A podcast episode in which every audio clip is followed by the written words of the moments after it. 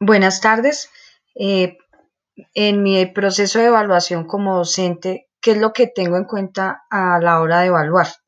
Lo que generalmente tengo en cuenta a la hora de evaluar es los procedimientos que desarrollan los chicos, más que lleguen a la respuesta, me interesa en sí cuál es el proceso que siguieron para llegar a una posible solución del problema, ¿no?